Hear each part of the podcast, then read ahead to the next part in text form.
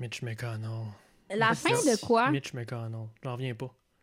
La... Ben, ça, c'est une très bonne question. On devrait commencer à enregistrer à la place de faire la discussion. C'est euh, exactement avant ce que j'ai fait.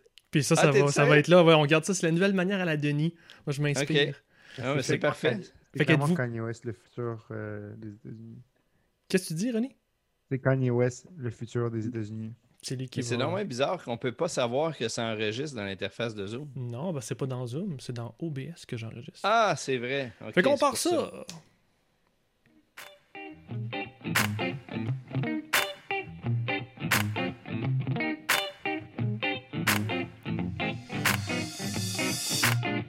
Bonjour et bienvenue aux engagés publics. Euh, mon nom est François Larouche et aujourd'hui je suis avec euh, Clément Laberge, Salut François. Alizé Noumedem Salut! et Ronnie Al-Nazir. God bless America. Et c'est un épisode spécial aujourd'hui, vous l'avez deviné, sur le déclin de l'Empire américain.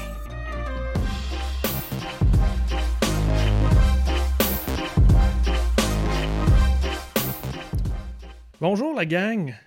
Salut. Salut! Avez-vous Bon, survécu non. à votre soirée électorale? Oui, à la limite, c'est plus dur ce soir. Pourquoi? Mais parce que là, on attend vraiment quelque chose. Hier soir, j'ai à 9h, à 9h30, j'avais abdiqué d'avoir des résultats hier soir, fait que je suis allé me coucher tôt. OK. Mais là, ce soir, parti comme c'est là, c'est peut-être ce soir qu'on va veiller tard. Ouais. Ouais, faut dire aux auditeurs, écoute, euh, vous pourrez pas vivre ça en direct avec nous, on n'est pas rendu là, mais en tout cas, euh, Clément et moi, on a CNN d'ouvert. euh, Peut-être qu'on va vivre l'événement ensemble de manière auditive, qui sait?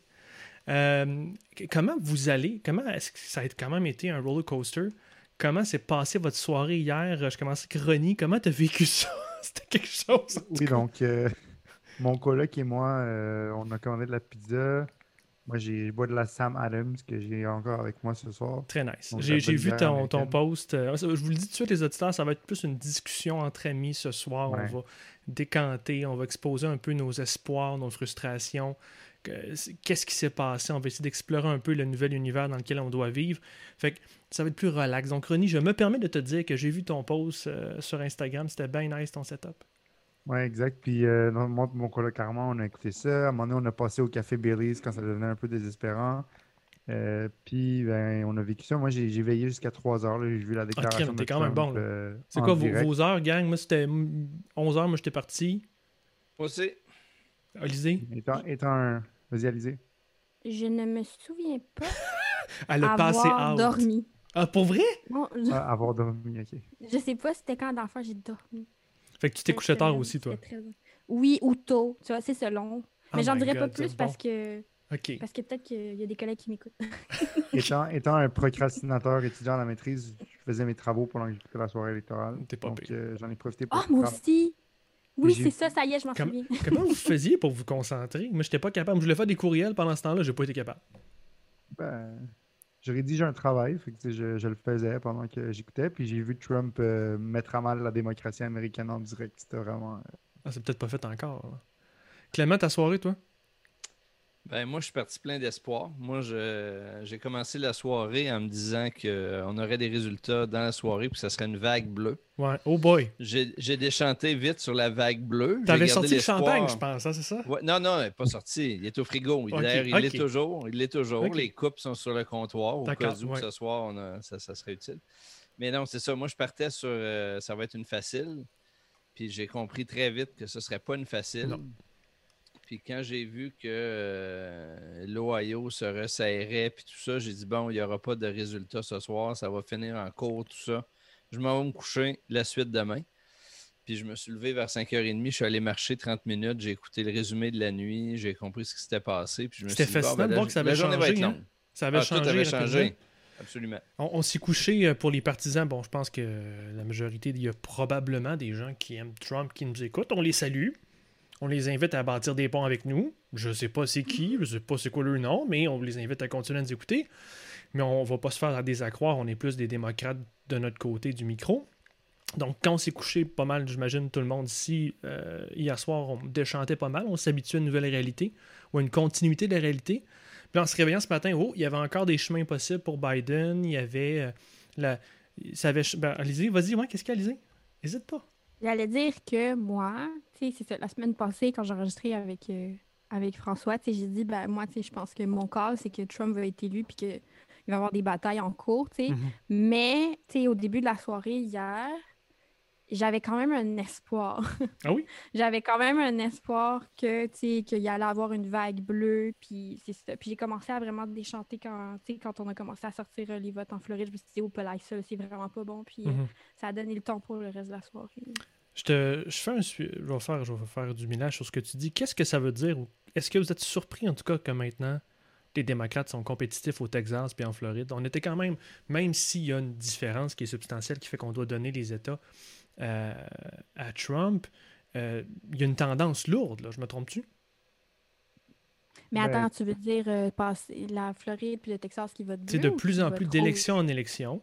Les démocrates Mhm. sont compétitifs en Floride, puis en Floride, ils l'ont déjà été, là, mais surtout au Texas.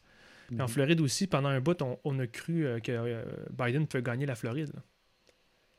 Ben, m- moi, je mettrais une nuance là-dessus. C'est-à-dire que ce qui me frappe depuis hier, c'est pas qu'il y a des États, quelques États qui changent de couleur ou qui sont où on est compétitif. euh, c'est que le vote bleu est dans les villes, puis le vote rouge est partout ailleurs. Mhm. je dire, on, on Oui, a vraiment, euh, on a vraiment une polarisation. On a un parti urbain, un parti rural. Puis ça, ça se vérifie dans à peu près tout.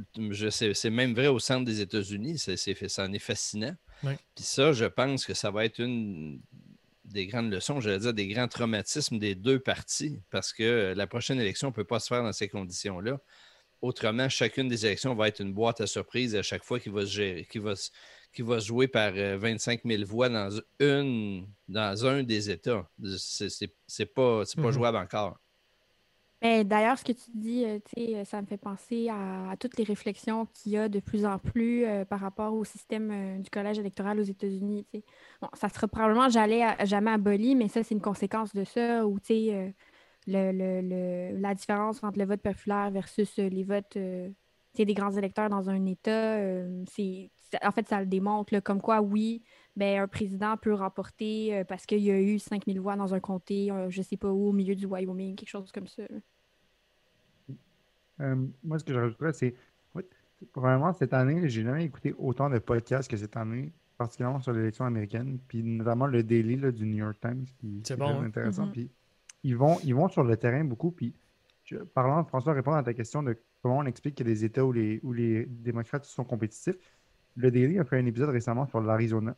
Ils sont allés interviewer un groupe de, jeunes qui mobilisent la, la communauté latinex, comment on réfère aux latino-américains, la communauté latinex, euh, qui, qui mobilisent pour voter. Puis ça, ce qui- peut un peu répondre à ta question, c'est dans les États comme l'Arizona que Biden semble en voie de remporter Mhm. et euh, le Texas, il y a deux choses. Premièrement, il y a de l'organisation qui a été mise là. Beto O'Rourke, il y a deux ans, a fait un super job à faire compétition à Ted Cruz. Bon, il n'a pas gagné, mais ça l'a mis le Texas sur la map des, des- des- des démocrates. Et même cette année, ils avaient encore une autre candidate vraiment extraordinaire, là, MJ Hager, qui, qui a perdu malheureusement, mais c'est qui était, euh, qui était très. euh, était vraiment. euh, c'est une, c'est une vétérane, c'est quelqu'un qui a fait les forces armées, c'est une mère, c'est quelqu'un qui, qui est vraiment bien. Puis euh, la démographie. Ah oui, d'accord la démographie, c'est c'est qu'il y a des Le pays jeunes. change. Ouais, ça- le pays change, puis ben, les, les intentions de vote. Biden, même je- à- au moment où on se parle, est le candidat de l'histoire américaine qui a reçu le plus grand nombre de voix populaires. Il a battu mon. Obama. Peux-tu croire? 70 millions. Oh boy, OK. Il a battu Mais Obama. bon, Mais il y a des choses qui expliquent ça. C'est sûr que le pays est plus populeux. Fait que c'est normal. Il n'est pas nécessairement plus populaire que d'autres, mais il a reçu là, le plus nombre de gens qui ont voté pour lui. Fait que les démocrates n'ont pas de la misère à mobiliser des électeurs. Ce qui, leur- ce qui leur fait défaut, c'est le système du collège électoral. Ils n'ont pas encore tout à fait mobilisé des électeurs dans les places stratégiques où ils doivent gagner. Mhm. C'est pour ça qu'ils ont plus de difficultés, selon Mhm. moi. Puis, c'était intéressant ce que disait Clément sur euh, la division entre ville et, et ruralité. C'est qu'est-ce que les villes, les urbains n'ont pas compris? Puis les, les ur- les urbains, il faut être large parce qu'on regardait les chiffres quand même. euh, Je regardais aujourd'hui les chiffres sur CNN. Les démocrates ont moins bien fait dans des banlieues, mais généralement, quand on reste autour des villes, dans les banlieues, ça vote encore très, très démocrate. Qu'est-ce que les banlieues et les villes ont, ont compris que les ruraux n'ont pas compris ou l'inverse? Qu'est-ce que les gens dans les villes ont compris que les urbains, euh, que les, les ruraux Attends, tu parles des, tu parles des stratèges euh, démocrates et Non, je parle républicains des habitants, je veux dire- des citoyens? c'est quoi la différence entre ces, ces vies-là, ces, ces modes de vie, ces gens-là? Je parle pas du tout des stratèges. Il y a une différence de point de vue et de volonté et de valeur, et clairement de, de jugement sur le président, clair, clair, clair, entre des gens qui vivent plus dans des ruralités puis des gens qui vivent plus en ville slash banlieue, selon les chiffres qu'on voit aujourd'hui. Vous, Alizé? Ben, en fait, euh, Karine Prémont, hier à, RDI, elle, elle avait donné une piste de- d'explication pour ça. C'est que les villes sont plus progressistes parce que souvent, c'est là où est-ce qu'on va retrouver des centres universitaires. tu sais. Puis une population qui est beaucoup plus jeune, qui a tendance à plus voter démocrate, puis ce qui pourrait expliquer T'es en train de traiter les ruraux? de ben- pas éduqués, toi, là? là? Ben non, je suis en train de dire que tu sais, il y a des villes universitaires où tu as un certain type de la population qui s'agglutine, puis ça, ça se voit sur les cartes. Là. Oui, mais, mais moi, je pense que ça, ça décrit bien le piège dans lequel les démocrates se trouvent. C'est de, de se tenir sur des programmes qui rejoignent ces gens-là. Mhm. ces gens-là, ils sont vraiment très concentrés sur le territoire à des endroits précis. Euh, moi, je pense qu'il faut, faut aller aussi du côté des médias. Puis sur le fait que la réalité des médias, je ne parle pas que des médias d'information. Je ne parle pas de Fox puis de CNN. Je parle de la télé, des séries, des films et tout, où la réalité des villes est disproportionnellement représentée, puis où la réalité rurale est probablement sous-représentée, voire moquée. Oui. Puis c'est ça, je pense, qui alimente aussi une espèce de, de, de, de j'en ai assez chez certaines parties de la population qui disent ben là, ce que vous essayez de m'imposer comme mode de vie, comme vision, le jugement que vous montrez sur moi dans les médias, dans les séries, dans les films, j'en ai plein. Puis euh, je fais un grand finger à tout le monde, puis euh, je vote pour le contraire de ce que le monde pense qui est le bon sens. Je, je dis pas que c'est conscient, mais je pense qu'il y a un quelque chose là-dedans auquel d'ailleurs on devrait aussi réfléchir. Parce Au que, Québec? tu sais, ben, au Québec, C'est là que je voulais t'amener. Vas-y. la- la- la- Tu sais, moi, je regardais ça hier, là, puis je regardais des, des, des, con- des, des États là, où je voyais le nombre de votes pour Trump, puis je me disais, mais c'est pas possible. C'est qui ces 3 millions de personnes-là qui votent pour un, un clown, tu sais? Ah, C'est pas C'était- 3 ça, millions, c'était mon c'est réflexe. 65, Oui, 67 c'est ça. Mais là, tu sais, dans des États où tu dis, crime, c'est c'est trois quarts du monde qui vote pour lui. Comment c'est possible de. de- Puis, mon- ma seule façon de m'expliquer ça, c'est que la polarisation, une fois qu'on l'a étirée, là, c'est très dur de redéfaire la polarisation. Puis là, ben, au Québec, ça fait quelques années qu'on s'inquiète qu'il y a une polarisation croissante. Oui. Ça serait peut-être le temps qu'on s'interroge parce que le jour où on va être rendu trop loin, on va peut-être trouver la difficile à faire en sens inverse. suis D'accord. Oh ben attends, je suis vraiment pas d'accord avec plein de choses que tu as dit. Vas-y. Ben, c'est encore est- mieux, vas-y. On a sorti du vino pour ça. Non, mais tu sais, euh, c'est parce que quant à moi, tu sais, le problème de, de la de la polarisation, il y a le dos large, là, quant à moi. Là, je pense que tu sais, il y a aussi euh, tout un problème de, tu sais, de découpage de cartes électorales, tu sais, de Jerry. Attends, François, il est en train de s'étouffer. François, reste On avec continue sans lui, c'est le temps, c'est le temps d'avancer des idées qui, lui- qui, qui lui plaisent pas. Allô? Je me suis un même petit peu pas entendu pendant qu'on n'était pas là. Je garde tout ça, vous allez m'entendre qu'est-ce que emmener. j'ai dit? J'ai même pas commencé encore. Alors, non, non. continue. Je me suis étouffé avec mon vin. Ça va bien. Continue à liser. Non, mais c'est ça, c'est que je pense qu'il faut pas sous-estimer aussi euh, l'importance euh, du découpage électoral avec le gerrymandering, mais surtout, Ouais. surtout, C'est un autre point, ça. moi, ce que je remarque, ce que je remarque, c'est que, sais, toutes les règles qui existaient en politique depuis les dernières années, euh, les gens vont dire que c'est peut-être à cause des réseaux sociaux ou autres, mais tu sais, encore là, je pense que les réseaux sociaux ont le dos large. Mhm. Mais c'est ça, c'est que toutes les règles qui existaient avant pour faire la politique, elles fonctionnent plus aujourd'hui. Comme quoi? simple, Comme quoi les règles qui fonctionneraient plus, ou genre, les genres de règles? Ben, en fait, les partis politiques euh, ne sont plus responsables de leur propre narratif. C'est la vision du parti politique qui naît dans le parti politique opposé, en fait, dans la tête des gens. tu sais. En gros, Donald Trump, il a vraiment bien fait ça. Il a imposé un narratif, il a imposé des étiquettes à Kamala Harris puis à Joe Biden, Oui. comme quoi c'était des socialistes, comme quoi... euh, À Cuba, on là, à allait, Cuba, wow. euh, les Cubains de Floride, apparemment, ils se Ben, sont c'est fait, des mois qui se font euh, euh, qui se font, en tout cas, marteler de, de publicité à la télé qu'un vote pour Biden, c'est un communiste. Fait que t'as as raison. Ça fait quoi des Donc, réalités? c'est ça. Donc là, on a un effet du vote euh, communautariste, mais si vous voulez faire un, parallèle avec le Québec, on le voit au Québec, c'est que, en fait, euh, je pense que les partis politiques se font plus élire sur des idées d'idées, puis sur la perception que les gens pensent qu'ils ont sur leurs idées.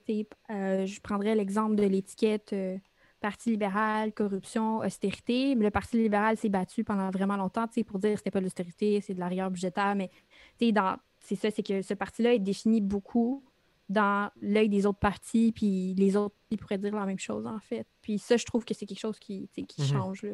Je trouve ça intéressant comment vous avez deux discours, toi et Clément, complémentaires, parce que Clément était plus, on dirait, sur l'aspect sociologique de la chose. Ruralité, division des, des segmentations de la population. Tu es allé prendre un autre angle qui est intéressant, celui des, des étiquettes et plus politiques partisanes. Euh, je trouve ça intéressant. Puis je suis d'accord avec Clément sur le fait qu'au Québec, euh, il faut faire attention à ça parce que puis je pense que moi, je vais amener, je vais ajouter l'élément média dans le mix. C'est bien beau parler des partis, c'est bien beau parler des électeurs, mais je pense que là, le, le média, moi, s'informe, a beaucoup, beaucoup d'influence dans toute cette équation-là. Puis pour le Québec, euh, si on veut parler de, de séparation, de déconnexion, on veut parler de, de, de, rage qui peut, ou de colère, ou de, de, de sentiments euh, de victimisation qui peuvent s'y développer dans certaines populations, ben, ça peut être justifié si à un moment donné, tout ce que tu fais entendre, je, fais une caricature, mais ça peut être justifié quand tout ce que tu entends, c'est la circulation sur le port Jacques-Cartier en Gaspésie, puis tu as moins de- d'attache dans ces réalités-là que toi tu vis, puis que l'image qu'on te donne de toi-même est celle de Montréal, puis je suis à Montréal, et non pas celle de, de Chicoutimi ou de Limoilou euh, ou de Carleton, ou. Fait j- va falloir faire attention à ça. Puis je veux dire, les partis politiques vont, ont un rôle à jouer là-dedans, mais c'est difficile parce que ça va falloir un peu voir comment les médias peuvent améliorer la chose, peuvent ne pas favoriser cette déconnexion entre des ruralités puis des, des coins urbains. Puis regardons juste la carte électorale. Si on fait, un- en tout cas, Clément, moi je m'avance. Si on fait euh, une évaluation grossière de ce qui se passe au Québec aujourd'hui, il y a déjà une forme de déconnexion et de, désaccord qui se fait ici entre une vision plus nationaliste qui a voté la CAQ puis Montréal qui est toute rouge maintenant, sais, oui, mais ça, ça nous hante depuis longtemps. Dois-je rappeler que la première volée que le Bloc a, a pris dans une élection avait donné lieu à un rapport qui était le rapport d'Hélène Allary qui, essayait de comprendre ce qui s'était passé pendant cette élection-là. Puis ce qu'elle signalait, c'était ça. C'était une première rupture entre le, discours tenu par le Bloc, en tout cas, c'était son interprétation à elle, le discours l'iconographie, les images qui avaient été choisies dans la publicité du bloc et la réalité des régions. Puis elle, elle disait, le bloc a fait une erreur en refusant une forme de conservatisme qui est présente dans les, dans les régions rurales, puis qui fait partie, puis qui doit être représentée dans la coalition que le Et bloc clairement, prétend là aussi être. aux States, là, vous avez Ben oui, qu'on n'avait pas Puis- encore évalué. là. Ben, Et donc, tu sais, quelque part, le message qui était là à l'époque, certains l'ont trouvé euh, maladroitement exprimé, soit, mais aujourd'hui, c'est encore ça qui hante plusieurs partis au Québec, puis c'est, je pense, aussi ce qui hante le, le Parti démocrate, qui veut, qui, qui, pour plaire à une partie de la population des grands centres urbains de New York et tout, veut pas trop s'associer à une culture plus conservatrice de région qui pourtant doit pour lequel on doit trouver une forme de, de- des formes d'affinité. Ouais. Ouais. Tu sais, le- le- le- quelque part, là, en faisant à une caricature, là, j'ai- la gauche ne peut pas faire l'économie des enjeux de gauche présents dans les régions rurales. Il y a des enjeux gauche-droite dans les régions rurales qui Mais doivent faire partie du discours. Ça serait quoi, mettons, un enjeu gauche-droite euh, dans un État particulier aux États-Unis? Dans, un, ben là, je- dans les États, je ne sais pas, mais, sur le plan rural, je veux dire, D'habitude, La- la- l'association et sont, sont bien bien forts sur Puis les, l'association. les entre- conditions, puis les conditions de travail des gens qui travaillent dans l'agriculture, qui travaillent dans des, dans des shops, dans le tissu économique des régions, ça fait partie de la réalité économique puis des, des enjeux.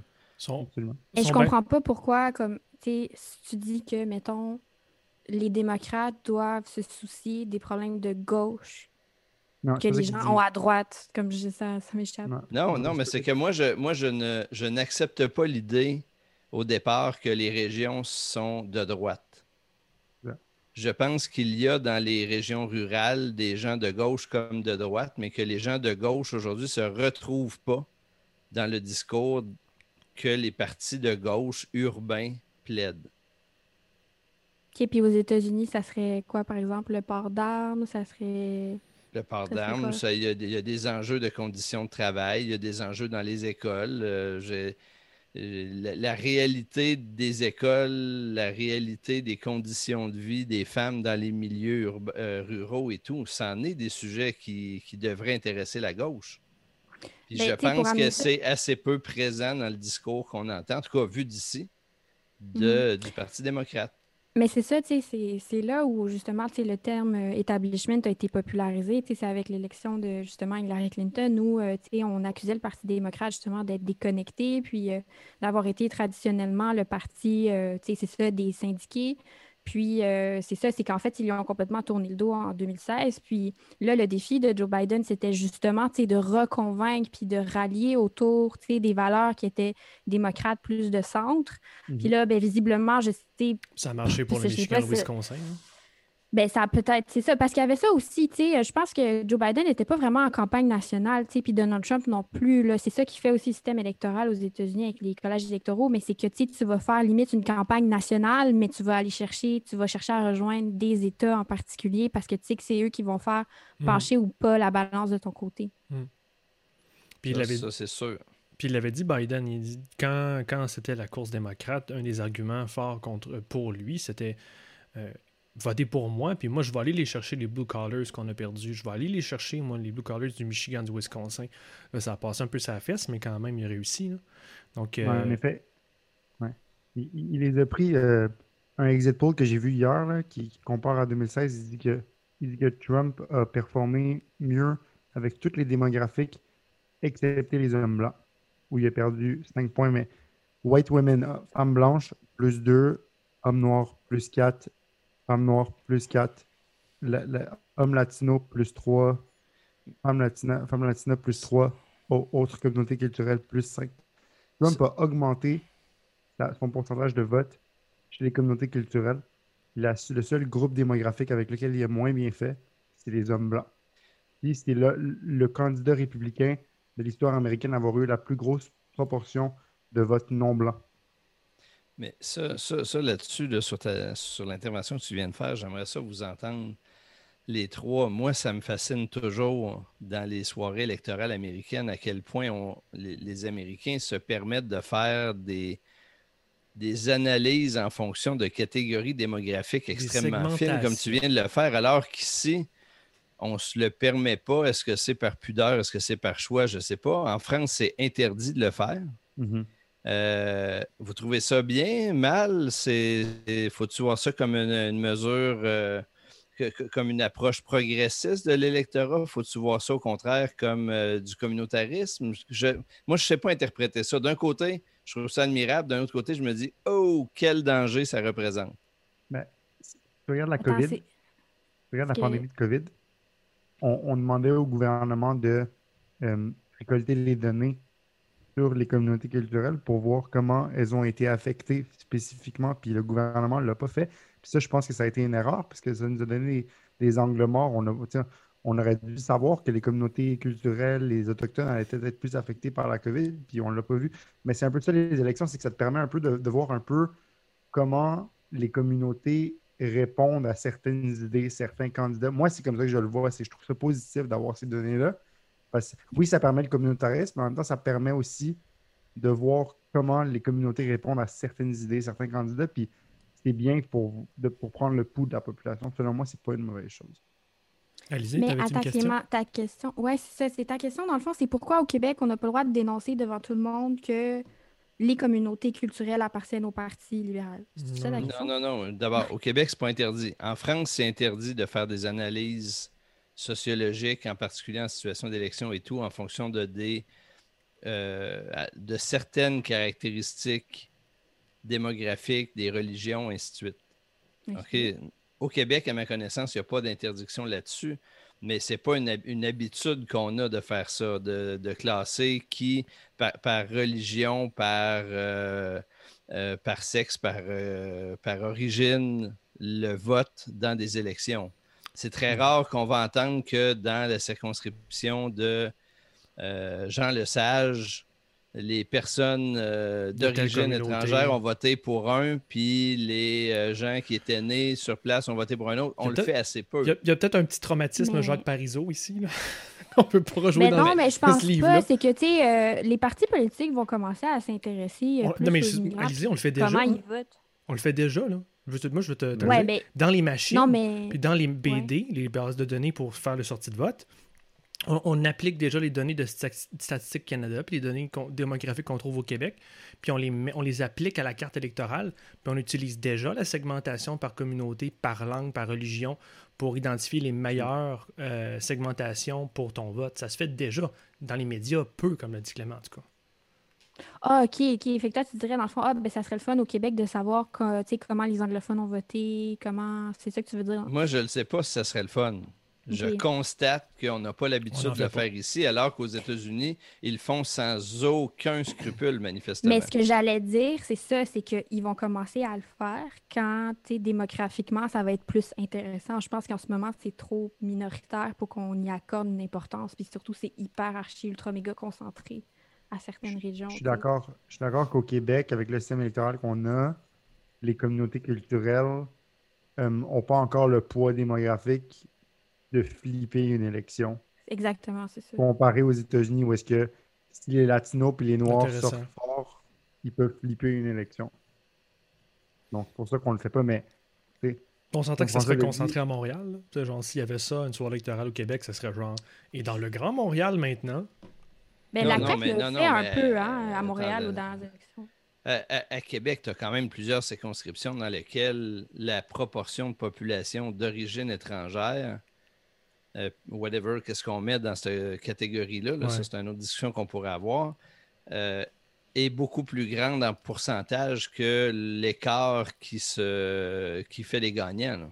Oui, oui, mais, mais c'est les communautés culturelles.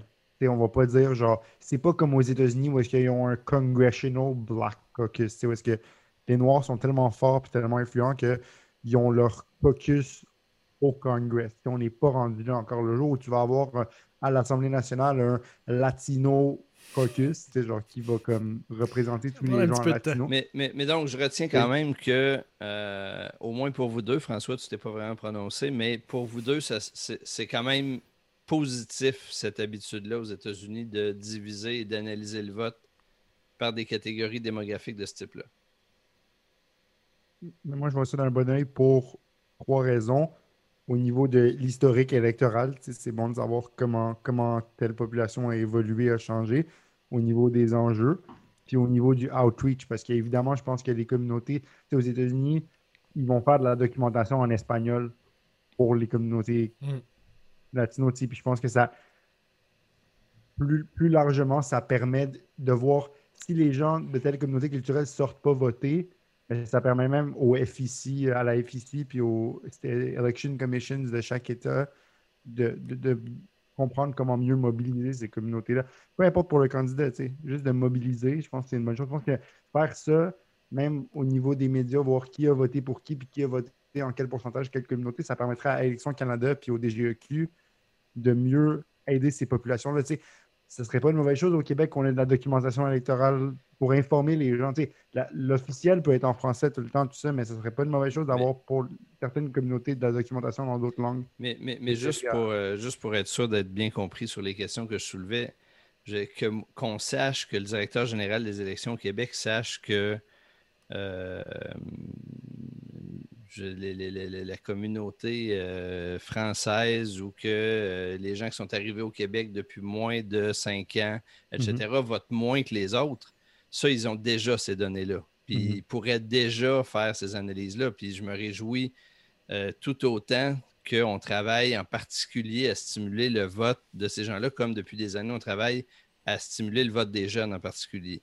Mhm. Quoi qu'il en soit, pour moi, j'ai encore des interrogations sur des analyses démographique trop fine qui nous amène, je pense, dans certains cas, à euh, trop identifier des communautés à des blocs qui votent pour un ou pour l'autre. Puis je, je, continue de penser que dans une élection, dans un rendez-vous électoral, c'est le moment dans la vie démocratique où on est tous des citoyens, puis où il y a quand même une vertu à ce qu'on reste tous des citoyens plutôt qu'une une, euh, une communauté culturelle.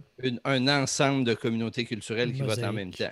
Ouais, mais tu sais, Clément, c'est ce, que tu, ce que tu dis, là, ça me fait penser à, quelque chose. C'est que, on, en fait, je pense pas que sociétalement, on a avantage à outrepasser le fait que certains groupes votent plus d'un bord ou de l'autre parce qu'en fait, ton mode de vie, la manière dont tu vis, euh, euh, les risques auxquels tu es exposé vont influencer justement ce vote-là. Puis on sait que, par exemple, c'est ça qui s'est passé en Caroline du Nord, c'est qu'il y a probablement un vote noir qui est plus sorti. Puis, euh, qu'est-ce que ça veut dire, ça? Ben, c'est que ça, permet aussi de faire des liens entre le fait que, ben, c'est un ancien, euh, c'est un État du Sud qui a des valeurs plus conservatrices, puis, mm-hmm. ou probablement raciste. Donc, on ne peut pas vraiment, je pense pas que on aurait avantage comme société à outrepasser ça. Maintenant, ça, ça m'amène à une, autre, réflexion pour venir vraiment plus 100% aux États-Unis. C'est que moi, je pense que qu'est-ce qui s'est exprimé hier comme vote, à peu près 50-50 euh, Biden-Trump, c'est que il y a 50% du système aux États-Unis actuel qui profite euh, à 50% en fait de, de l'électeur de, de la population ou, de la, ou des gens qui ont voté. Dans le sens Répète ça, il y a 50% répète ça. Oui, est-ce que c'était vraiment pas clair? Ce que je veux dire, c'est que si on prend euh, la population américaine totale, OK, puis qu'on prend le taux de participation, etc., tu as à peu près, euh, je ne sais plus c'est quoi les chiffres, mettons je que c'est 209 millions. à peu près d'adultes qui pourraient voter. OK, puis les gens qui ont voté pour 300. Trump. Euh, et là, il y a 60. Si je fais un résumé, c'est comme 68-68 à peu près. Là. C'est plus que ça. Ben, je pense que c'est 69-67 la différence, mais c'est à peu près les chiffres. Biden est rendu à 71,3. Pour vrai? Oui, puis Trump est à 67,8. Fait que ça fait juste 136, 140 millions de personnes qui ont voté sur 209, qui fait 67, 69 Et c'est un record. Et c'est un record. Mais en tout cas, ce que je voulais dire par rapport à tout ça, c'est que euh, actuellement, c'est 70 000 personnes qui ont voté pour Trump, c'est probablement des personnes qui sont du bon côté de la clôture, où justement, ben, la lutte contre les inégalités, ben, ça les touche moins parce qu'ils sont déjà favorisés. Fait qu'ils peuvent se permettre tu donnes un angle économique à ton point. Tu penses que c'est juste des, des, gens riches, des gens bien nantis qui ont voté pour Trump dans les coins ruraux? Ben, c'est, ben, par exemple, euh, c'est pas, c'est pas des, des Afro-Américains qui vont voter en majorité pour Trump. C'est pourquoi? Non, mais Alizé, mais je te l'ai dit, je vous l'ai dit tout à l'heure, ils ont plus voté pour Trump cette année. Mais ont, je sais qu'ils ont peut-être voté plus pour Trump cette année, mais c'est parce qu'en fait, cette année, ils ont mis énormément d'efforts pour cibler cet électorat-là en particulier. Puis tu as des personnes comme Candice Owen, des personnalités qui mhm. sont vraiment devenues plus. Ils ont vraiment milité pour ça, là, tu comprends? Mais d'un autre côté, c'est pas pour rien que ce vote noir-là ou ce vote latino, bon là, c'est moins vrai avec les deux dernières élections, mais c'est pas pour rien que ces gens-là ont plus tendance à voter démocrate. C'est parce que, tu sais, quelque part, il y, a, des gens pour qui le système actuel marche, puis il y en a d'autres pour qui ça ne marche mhm. pas. C'est la question des privilèges, en fait. il y a un professeur, justement, euh, à l'université Princeton, j'ai vu une clip circuler, c'est aussi qui l'a tweeté, puis il y a plein de gens qui ont repris ça. Il disait que in America, we have to um, stop like with the narratives that we sell ourselves. Genre, ils, vendent les narratifs que leur pays, c'est the land of the free, the home of the brave, tout ça, genre dans le rythme national, le pursuit of happiness, l'image que Tocqueville avait des États-Unis, puis il dit Moi, je suis noir, il, parle de lui-même, il dit Moi, je suis noir, j'ai grandi dans un coin pauvre, j'ai eu de la misère, donc j'ai jamais vraiment vécu dans cette narrative-là, mais il y a des gens qui se sont nourris de ça toute leur vie. Fait que, fait que si je vous ai bien compris, les deux, là, vous êtes en train de me dire oui. pas la prochaine fois, mais que dans le fond, c'est comme s'il y avait deux mythes américains qui sont en train de se confronter le mythe traditionnel avec le mythe de ces gens qui sont. C'est quoi tes termes, Alizé, qui sont pas moins bien C'est pas un mythe, c'est une réalité. Non, parce que dans le fond, je comprends, mais des fois, dans l'imaginaire collectif, il y a un, narratif national qui se crée, puis là, comme, il y a deux narratifs de la nation qui s'est créé. Puis là, c'est, c'est- Mais tu c'est les as, les deux narratifs. C'est c'est la droite puis la gauche aussi. Là. Ça, ça revient beaucoup à ça. là. Ben, c'est- c'est- c'est- Clément, vas-y donc. Ben, je, je- je comprends ce que tu, ce que tu dis, Élisée, puis je pense que c'est vrai pour une partie, puis c'est vrai en particulier euh, pour les communautés culturelles, disons ça comme ça, euh, qui ont voté très largement, mais pas exclusivement, mais très largement démocrate. Mais je pense qu'il y a aussi chez les républicains un nombre probablement aussi important ou une proportion tout aussi importante de gens qui sont des perdants du système, qui Ouais. sont euh, aliénés par le système, puis qui sont des pauvres blancs, mais qui Ouais. estiment à tort ou à raison qu'ils sont les perdants du système. Puis je pense que les deux parties vivent avec un délicat équilibre à trouver entre des privilégiés qui gèrent le parti, Mhm. vraisemblablement des, des très riches chez les républicains, mais probablement des aussi riches chez les démocrates. Totalement. Puis deux groupes qui sont aliénés par le système pour des raisons probablement totalement différentes et qui ont des privilèges et des, des, des- des contreparties différentes. Mais je pense que les deux parties sont aux prises avec ça. Puis je pense que euh,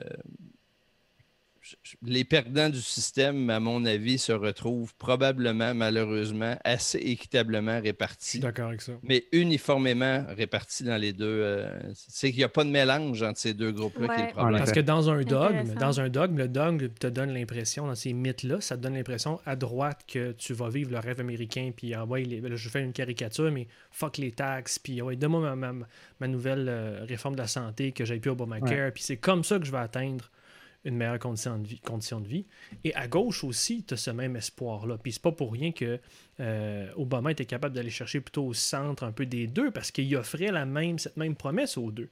Puis pour en plus renchérir sur ce que dit Clément, moi, une chose qui m'a vraiment surprise hier, c'est les exit polls sur les enjeux de l'ensemble des électeurs qui m'a jeté à Ouais. terre. Depuis le temps qu'on se fait parler de la pandémie, m'attendais un petit peu que ça soit ça. Euh, 34% l'enjeu prioritaire, c'est l'économie. Ouais.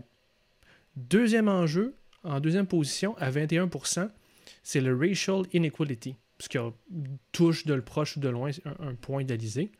18% troisième place seulement pour le coronavirus. C'est euh, l'économie, l'importance encore de, euh, de notre place dans euh, la, la société? Est-ce qu'on va avoir assez d'argent cette semaine? Est-ce qu'on va pouvoir payer les factures? Est-ce que je vais pouvoir donner une meilleure qualité de vie à mes enfants? Ça Ouais, a encore énormément euh, d'importance, même avec une pandémie. Là. Mais ce que tu dis, ça me fait penser qu'à la fin, là, on a beau vouloir euh, attribuer les gens à une droite ou une gauche, puis moi, je trouve que c'est très flagrant en France. Là. Finalement, il n'y a pas beaucoup de différence entre un Jean-Luc Mélenchon et une Marine Le Pen. sais. Leur plateforme, c'est, ben, tu sais, arrêtons le, arrêtons le Hein? libéralisme sauvage. Ben oui. Non, mais en fait, euh, tu sais, c'est. François, ta face me déconcentre quand je te parle. Mais non, c'est parce que, en gros, tu sais, euh, par exemple, tu as Marine Le Pen qui va dire ben, pourquoi on va fabriquer nos, nos choses en Chine? Tu sais, faisons-les en France. Puis tu as un Jean-Luc Mélenchon qui va dire ben, oui, ça fait aucun sens qu'on produise, euh, tu sais, je sais pas moi, des yogourts en Pologne alors qu'on a du lait en France ici. Fait que c'est la même chose. C'est des gens, Jean-Luc Mélenchon va dire, par exemple, ben nous, comme on a, une- on a un devoir humaniste d'accueillir des réfugiés en France, mais ils n'ont rien à faire là. Puis Marine Le Pen va dire, ben, ils n'ont rien à faire là parce que dans leur pays, c'est des dictatures, puis il faut qu'on arrête de subventionner ces dictateurs-là, Mhm. tu comprends?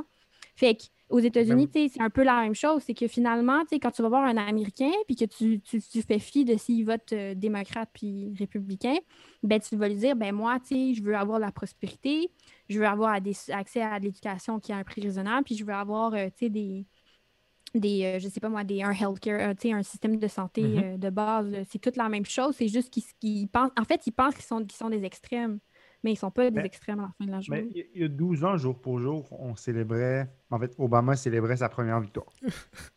On célébrait aussi. On célébrait aussi.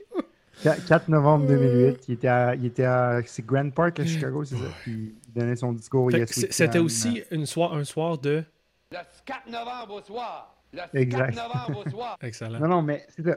Puis, si on regarde comment l'Amérique a évolué depuis, on n'est plus du tout au même endroit.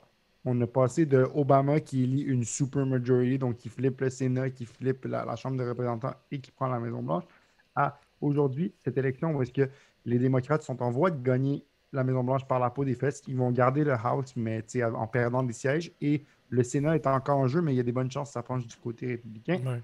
Puis surtout, ce que tu disais, François, sur euh, la droite puis la gauche, c'est que c'est le genre de pays où une Nancy Pelosi peut se faire élire, puis un, un Chuck Schumer peut se faire réélire. Ah, Puis euh, Mitch McConnell.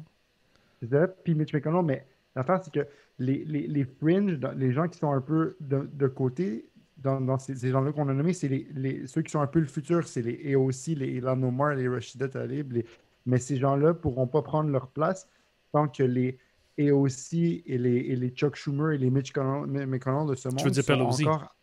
Pardon, Pelosi, oui, pardon. Pelosi, là, c'est justement, c'est quelque chose que je vois. Elle a 80 ans, ça fait comme 45 ans qu'elle est, peut-être pas aussi aussi longtemps, mais c'est 30-35 ans qu'elle est là.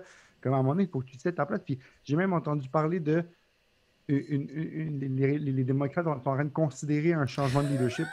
Mais là, et moi, je, je fais pas de Vas-y, mais après ça, je- Clément hier, parce que je le vois. euh, euh, Clément, en ce moment, Je- vous voyez pas la, la la- version vidéo, mais il est un hochet de la tête depuis 10 minutes. C'est J'ai hâte qu'il parle après. c'est pas normal que avec cette Amérique aussi diversifiée, Ouais. aussi multiculturelle, les deux candidats soient un homme de blanc de 77 ans, un autre de 74 ans, que la leader de la, majori- la, la- la majorité en chambre, c'est une, une madame de 80 ans, que, que ça fait genre 35 ans qu'elle est là. Ben, ça change tranquillement. c'est- une femme, en tout cas. Il y a comme des non. avancées. C'est clair, mais en tout cas, mon point, ce que je veux dire, c'est que. C'est quoi ton point, Ronnie? Oui. mon, mon, mon point, c'est C'est quoi que. ton point? En 2016, après l'élection de Trump, quand euh, Van Jones de CNN il a dit que c'était un whitewash. C'est une, une, une, une claque sur la gueule de, de, de l'Américain typique Mhm. blanc comme. Ouais, ben, On ça l'a pas été encore cette année. Là.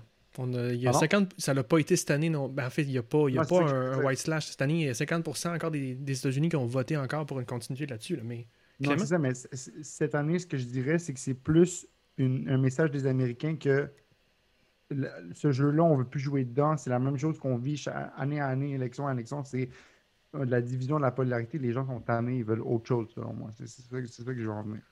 C'est là que je veux en venir. Ben, tu sais, je je suis d'accord pour partie. Je- Moi aussi, je déplore que ce soit deux, euh, deux, euh, deux vieux hommes blancs qui soient là. Il reste que les systèmes politiques qu'on a évoluent lentement, trop Mhm. lentement, je suis d'accord, mais ça reste qu'un pays comme les États-Unis, c'est c'est un niveau de diversité euh, en termes de réalité. là, je ne parle pas de, de- je parle pas que de, de population, de réalité, de, de- d'urbanité, de ruralité dans des milieux extrêmement différents, dans des tissus économiques euh, opposés. On va toujours rester dans des dynamiques où, au niveau national, on va être dans la recherche de des coalitions les plus larges où il va falloir des femmes, des hommes, des personnes très âgées, des très expérimentés, des nouveaux, des fringants euh, comme AOC, des, Pas juste des jeunes plus comme AOC, classiques comme Pelosi, Mm. etc. Bon, puis euh, oui, il faut que ça avance. Puis il y a des progrès. Quand on regarde d'une élection à l'autre, on voudrait que ce soit plus rapide. Mais je veux dire, dans cette élection-là, euh, il y a une femme trans qui a été élue au, au Sénat, il y a des hommes noirs gays qui ont été élus représentants, on, On a renversé le drapeau changeait, du là, Mississippi. Tu sais, je veux dire, des, des progrès, il y en a dans cette élection-là, au-delà de la question de Biden et Trump. Puis il ne faut pas perdre de vue ces petits progrès-là qui sont déterminants, mais qui sont occultés par les résultats généraux. Fait que je veux juste. Faut, faut pas juste focuser sur les grands personnages qui sont surreprésentés par les médias puis qu'on voit tous les jours et tout. faut aussi voir les progrès qui se font euh, au niveau local puis au niveau des, des chambres. Oui, absolument. J'en ai mis dans mes, dans mes notes là, des, des bonnes nouvelles. Euh, la marijuana, il y a beaucoup d'États qui ont décriminalisé, qui ne veulent plus poursuivre les gens euh, pour, pour euh, la possession, même de drogue.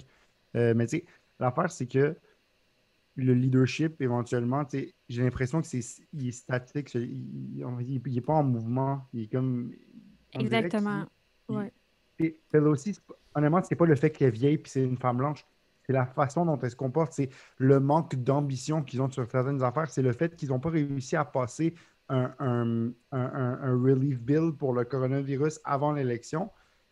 Alors que, puis c'est le fait que, honnêtement, ils n'ont pas été assez ambitieux sur la nomination de Amy Coney Barrett. À la place de lui poser les questions usuelles puis de faire genre, aller le processus, il aurait dû filibuster. Il aurait dû faire tout en leur possible pour dérailler le processus.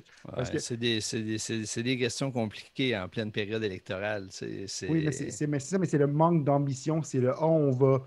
on- J'ai regardé le film récemment, euh, The Trial of the Chicago Seven. Je ne sais pas si vous Ouais, l'avez vu. excellent. ouais.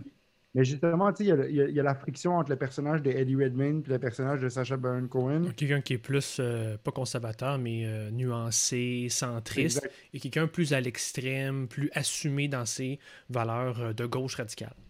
Exact, c'est ça. Puis, puis je pense qu'il y, a- il y a comme un juste milieu qui doit être atteint dans le Parti démocrate. Je pense à, en 2010, là, euh, en, en fait, en 2008, pendant l'élection d'Obama, Ted Kennedy, là, qui, qui, qui, qui aurait dû traditionnellement soutenir les Clinton, là, qui était un, un de leurs grands amis, Qui a aurait soutenu soutenu Obama. Barack Obama.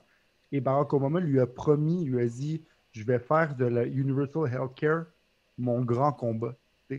Pour ton soutien, pour toi.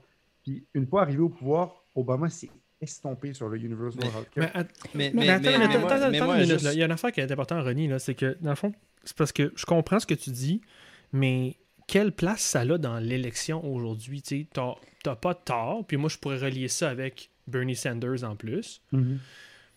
Est-ce que vraiment c'est capital ou est-ce que ça explique vraiment pourquoi il y a genre 65 à 60, on pourra aller voir là, pendant que je parle là, les, les chiffres, là, à peu près 68 millions de personnes qui ont voté pour Trump?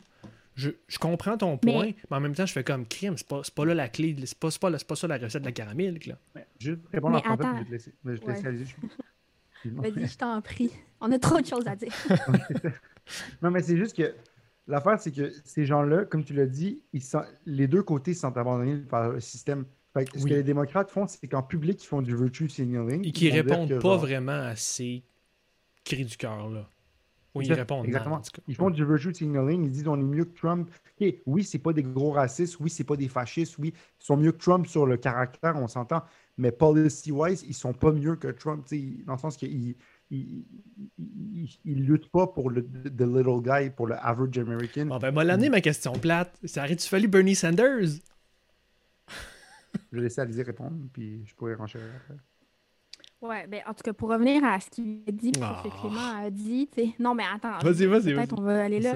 Mais non, mais ça- en fait, euh, par rapport à ce que Clément disait, je veux bien que oui, le système euh, évolue lentement, puis qu'il semble y avoir des progrès, puis que c'est bien d'avoir des partis de coalition qui sont représentatifs de la population, mais, mais tu sais, reste quand même que euh, c'est ça, quand tu regardes euh, les statistiques du, de, de la Chambre des représentants, euh, les hommes blancs, ils sont surreprésentés, tout ça. Puis non plus, il n'y a, pas de- y a pas vraiment de, de choses qui sont mises en place pour inverser cette vapeur-là, pour laisser de la place à des et aussi, qui étaient serveuses avant, quelques mois avant de se présenter. Tu comprends? Puis même à ça, et, et aussi dans sa course à elle, dans son investiture euh, au Parti démocrate, elle était contre, je pense, que c'était quoi? C'était le Speaker of the House pour les démocrates, ou je me souviens plus c'était qui ce monsieur-là, mais c'était vraiment comme une sommité du parti, puis elle a réussi à le tasser, puis au début, on voulait pas, tu sais. Euh, en fait, c'est ça, c'est qu'elle a gagné vraiment contre un, un ténor du Parti démocrate.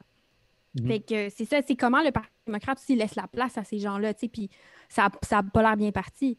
Puis aussi par rapport à ce que Ronnie euh, disait sur, euh, sur euh, comment on explique justement la différence qu'il y a dans les idéologies de parti, comment le Parti démocrate peut composer avec ça. Moi, je, tenta- je tenterais une, une hypothèse, c'est que j'ai l'impression, en fait, que le Parti démocrate est plutôt centré sur, des, on va dire, des étoiles, des personnes qui, eux, dans leur communauté, vont avoir un impact, que ça soit en tant que sénateur. Mettons la en gang tant des que- quatre, là. oui, la gang des quatre, ou gang. même, tu sais, il y a beaucoup de petits élus, de petits maires démocrates dans des communes dont on ne connaît pas le nom, mais qui vont avoir une grosse influence. Puis le Parti des, des républicains, juste pour vous rappeler, là, un gros débat qu'on a aujourd'hui, c'est est-ce que le Parti républicain, dans le cas de la défaite de Donald Trump, va se détrumpiser? En fait, on se demande si le Parti républicain va redevenir à ce qu'il était avant Trump ou est-ce qu'ils Mhm. ont découvert, ça y est, un filon qu'ils vont exploiter. Puis c'est ça, en fait, la grosse différence qui explique les élections aujourd'hui, c'est que j'ai l'impression que le Parti républicain était très centré autour de la politique de Trump avec un message super cohérent. Puis le Parti démocrate s'est rendu un parti de coalition où tu avais des gens comme la pauvre Nancy Pelosi qui essayaient de maintenir tout le monde dans cette espèce de coalition-là sans qu'il y ait trop de débordements. Puis, Puis je trouve qu'ils ont vraiment bien réussi. Puis ça va m'amener à ton point, François. C'est, tu sais, il y, en a, il y a des gens qui étaient anxieux de voir comment des gens comme Elizabeth Warren, comme Ouais. Bernie Sanders allaient réagir à Joe Biden. Tu sais, Est-ce qu'on savait même pas à un moment donné si Bernie Sanders allait amener ses supporters à, à, à supporter Joe Biden? Juste pour, juste pour vous rappeler d'où on vient, là. de comme Ouais. on est, le Parti démocrate, ça fait beaucoup de chemin. Là, puis c'était Biden pas était une joke à un moment donné dans la course. là. C'était une joke Oui, là, oui, qui oui. Il, Ouais, allait, ouais. il allait mourir, euh, il allait se planter, c'était joke, fini. ça, ouais. Puis là, une semaine, il est devenu candidat officiel. Comme, hein? Non, mais en même temps, ce qu'on peut, ce qu'on peut, ce qu'on peut dire, pour répondre à la question, François, à laquelle tu n'as pas eu de réponse, je pense que tu es déçu, est-ce que ça aurait pris Bernie Sanders? Moi, je pense que Bernie Sanders n'aurait pas mieux fait. Parce que on parle de polarisation, puis on parle de, de gauche. Je pense que Bernie Sanders représente, tu sais, moi qui dis qu'il y a besoin d'un peu plus de progressisme, tout, je pense que Bernie Sanders aurait été un choc trop dur pour cette élection-ci. Ouais. Ben, c'est, je ça, pense c'est, pas que le- ça c'est- c'est toujours ça que les centristes utilisent comme argument au Québec ou c'est aux States. C'est que là, là les centristes se, se galvaudent là-dedans en ce moment en disant Voyez, 50%, là, je l'ai le chiffre devant moi enfin, là, ok, c'est euh, 68 millions d'électeurs qui ont voté pour Trump. Voyez que s'il y avait eu quelqu'un plus à gauche, ça n'aurait pas marché. Mhm. J'ai l'impression que la, vraie réponse pour moi, en tout cas, là, puis je vous laisserai aller après, la vraie réponse, moi, plate, c'est moi, j'aimerais ça garder des chiffres. C'est certain que pour nos amis cubains dont je parlais tantôt en Floride, que ça faisait cinq mois qu'ils se faisaient dire que Biden, c'est un, un socialiste comme à Cuba, ça doit pas Un aider, c'est vrai. communiste. Un Un- ouais, com- mais socialiste, eux autres, c'est communiste, puis sûrement qu'il y a des peuples qui le disaient, là, mais... Ouais. Fait que, OK, peut-être que oui, mais faut regarder les chiffres ailleurs. Peut-être que on peut aller rechercher euh, ces coins ruraux où l'association collective est super importante, où la possession collective des propriétaires est super importante, où le syndicalisme est super important, les coins de col bleu, euh, Michigan, Wisconsin plus fort. Euh, Peut-être que oui, il faut faire une croix sur la Floride, mais qu'on peut aller chercher un autre chemin électoral. Que j'ai pas Mhm. la réponse, on est dans la politique fiction. Mais je, je, tout cas, je m'embarquerai pas dans une réponse facile. Alors, vous, avez-vous des réponses faciles? Je pense que personne en Clément, moi, je veux juste dire que je, je pense que dans cette élection-là, on ne peut pas trop s'avancer sur ce calcul-là. Je pense que tu sais, la, la caractéristique de cette élection-là, c'est qu'on n'était pas dans un axe gauche-droite. On était dans un axe entre des gens qui refusent la, la préséance de la vérité, la science, euh, la morale, euh, et ainsi de suite, et qui sont prêts à tout pour gagner euh, par-delà les règles du jeu démocratique. Mhm. Et donc, on n'était pas dans un axe normal. Je pense que si on avait eu une élection où on avait eu une, une droite, un parti républicain qui assumait les, les- les- ce qu'on assume être les règles de vie en société, dans une société civilisée, on aurait pu faire le genre d'analyse que tu fais. Je pense que dans ce cas-ci, on est dehors de ça. Mhm. Puis moi, ça, ça m'amène à beaucoup de prudence dans l'analyse de ça. Mais en même temps, je reste très préoccupé par la question de la polarisation dont on disait tantôt. Puis je voudrais revenir sur un élément qu'Élisée disait tout à l'heure. C'est moi, je trouve que quand, quand on dit, puis on, on le dit souvent, puis il arrive même qu'on l'attend au Québec, même si c'est euh, moins fréquent, sais, que les deux extrêmes se rejoignent, comme Élisée parlait tout à l'heure de, Mélenchon puis de, Marine Le Pen. Moi, je trouve qu'on fait le jeu des extrémistes dans ce temps-là. La question, c'est que pour attirer l'attention puis jouer le jeu médiatique, ils, adoptent les mêmes stratégies d'excès, de, de- de- de jouer sur des points extrêmement sensibles des populations et tout. Mais ils ne le font pas avec les mêmes intentions puis en poursuivant les mêmes objectifs. Puis je pense que quand la politique consacrera plus de temps à analyser les intentions, les politiques, les projets des gens plutôt que les effets médiatiques puis les, les, les, les, les- les- Les effets de toge. les effets de toge puis les, les- les- les- les coups d'éclat, je pense qu'on arrivera mieux à distinguer le fond des propositions de chacun des partis. Mais il faut Ouais, faire mais- attention quand on Mhm. dit que, que- quand, on met les extrêmes dans le même panier, je pense qu'on, d'une part, on dévalorise le travail de fond des gens qui sont plus au centre et d'autre part, on se trouve à donner trop d'importance au spectacle sur le fond. Ouais, mais tu sais, j'ai envie de dire, c'est pas la nuance hein, qui a fait que Donald Trump est arrivé au pouvoir en 2016, puis c'est pas la nuance qui a fait qu'il- tu sais, que les gens ont voté euh, pour lui aux autres Je suis élections. d'accord avec ça. Je suis Fait d'accord. que, tu sais, c'est ça. Mais euh, en tout cas, je, mais, tu sais, ça, ça me fait aussi penser à, tu sais, à toute la question des, des sondages, tu sais, savoir à quel point. euh, En fait, je me It's demande à quel point news. tu sais, le. It's- Ouais, voilà. Je me demande à quel point tu sais, le Parti démocrate, en fait, a appris de ses leçons des dernières élections. Puis, il y a encore, aussi je pense en passant. hein. On a oui, sûrement, mais tu sais, moi, je pense qu'il y a encore des élus démocrates qui euh, réalisent pas que Donald Trump a été président pendant quatre ans. Ils ne processent pas ça. Puis, il y a beaucoup de gens qui se sont dit, ben là, on, OK, on a eu un mandat, là, comme c'est correct, là. Les gens se sont rendus compte qu'il était complètement fou. Il va s'en aller, là, ça va être facile pour Biden. Tu tu peux pas perdre, pas perdre contre Trump. Contre Il arrive, c'était une femme, c'était à cause de ça, tu sais. Puis là, ben c'est ça, on peut pas... euh, là, c'est, on dirait que c'est un autre scénario un peu similaire, mais par rapport au sondage, une des choses que j'ai pas vraiment entendues, c'est... euh, on se demande, à quoi ça sert de faire des sondages en politique euh, maintenant, parce que, bon, c'est vraiment difficile à, comprendre les États-Unis, mais surtout, je me demande à quel point ces agences de sondage-là, tu as des gens qui font partie, des groupes qui essayent de sonder pour pouvoir mesurer puis enlever leur biais à eux. Tu sais, si dans une agence de sondage, tu as une certaine catégorie de la population, euh, tes sondages vont être mal faits parce que c'est sûr qu'il va y avoir des biais qui vont s'insérer tu sais, dans les questions que tu vas poser puis Mais dans l'interprétation que tu a, vas faire. C'est pas de population, c'est de métaux. Ouais. prenez, la prochaine fois que vous voyez des sondages, là, regardez s'ils sont faits sur le web. Puis moi, ces deux élections-là me convainquent que les. Je, étant un gars du web, là, j'ai étudié là-dedans, j'ai travaillé dans l'informatique. Il y a un, trop un gros biais. On va pas chercher les personnes âgées qui n'utilisent pas les technologies. Crie, c'est ça, aux poubelles. Non, mais je c'est veux dire.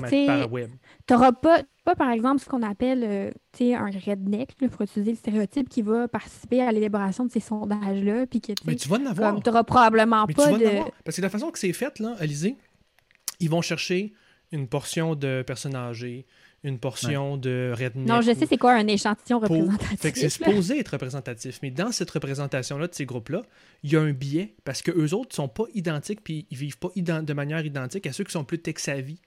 Fait que tu as toujours un biais de décalage dans tes résultats. Mais le problème, ça, c'est que ça, j'entendais autant quelqu'un comme Ben Shapiro et quelqu'un que les gars de Positive America, c'est deux, deux idéologies opposées, mais ils disaient les, les deux ça que les gens qui. Quand on parle du, du shy elector, là, de, de l'électeur qui ne dit pas qu'il va pas vote pour Trump, c'est pas qu'il ne le dit pas, c'est qu'il ne participe pas au sondage parce que Voilà. quand tu appelles, quand t'appelles, ces gens-là ressentent un- une isolation par rapport au système, par rapport à l'État, par rapport au gouvernement, puis ils refusent carrément de participer au sondage. Mais quand tu vois les gens dans la rue qui soutiennent Trump, là, les anti-masques, les, les gens qui manifestent, ces gens-là ne se gênent pas. Je pense que c'est pas vrai que les gens se gênent de dire qu'ils votent pour Trump. Je pense qu'ils sont très vocaux par rapport à ça. C'est juste qu'ils veulent pas le dire au sondage parce qu'ils n'aiment pas les sondages. Puis d'habitude, un que- sondage, ça a juste une méthode de captation de données. Il va peut-être falloir diversifier et combiner des sources différentes pour aller chercher ces gens-là qui Non, répondraient pas c'est les gens, c'est les personnes qui interprètent les résultats. C'est pas les maths, Les c'est les personnes. Les, les C'est comme pour l'intelligence artificielle. les tu sais, deux. Quand, on, quand on fait un algorithme de reconnaissance faciale, tu sais, si t'as genre. Tu peux avoir un biais dans ton c'est- algorithme, exact. Ben, c'est ça. Donc, c'est la même chose pour les interprétations des sondages. Puis ça, c'est tu sais, c'est même pas de la méthodologie. tu sais, C'est plus Mais juste que tu fais l'outil avec. technique, pour moi, en tout cas, moi, de mon, mon avis personnel, c'est que l'outil technique, le fait qu'on passe par Internet, crée un biais de facto. Ça, c'est vrai. On peut juste, point, Ronnie, tu sais, euh, on- En tout cas, moi, je, moi, je, moi, je veux juste suggérer Faites que, euh, au-delà du problème de méthodologie ou d'échantillonnage ou d'interprétation, là, on peut-tu remettre en question l'importance qu'on donne au sondage dans la démocratie? Tu sais, ça Ouais. réglerait la moitié du problème si on, en faisait la moitié moins.